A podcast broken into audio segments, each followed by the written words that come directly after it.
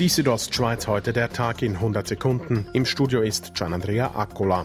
In der Schweiz und in Liechtenstein haben sich innerhalb des letzten Tages 119 Personen neu mit dem Coronavirus angesteckt, weniger als am Vortag. Noch am Donnerstag hatte das Bundesamt für Gesundheit 179 zusätzliche Fälle gemeldet, am Mittwoch deren 143.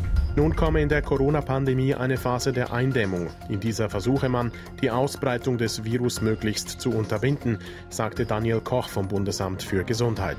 Es geht wirklich darum, dass wir versuchen, jeden Einzelnen, der infiziert ist, isolieren und alle Kontakte aufspüren, damit wir die Kontakte in Quarantäne bringen können. Wichtig sei zudem nach wie vor, dass die Leute sich weiter an die Hygieneregeln halten und auch Abstand nehmen.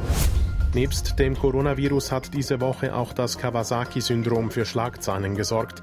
Ob sie zusammenhängen, sei derzeit nicht klar, sagte Thomas Riedl, Chefarzt der Kinder- und Jugendmedizin am Kantonsspital in Chur.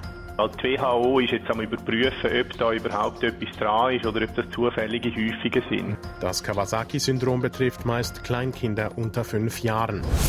Heute Morgen startete die Fischereisaison 2020 in Ramosch im Unterengadin mit einem neuen Angebot. Der Fischereibiologe Marcel Michel vom Bünderamt für Jagd und Fischerei erklärt. Wir haben so wirklich einen Pilotversuch, dass man auf einem gewissen Abschnitt im Inn nur die Fliegenfischerei erlaubt ist.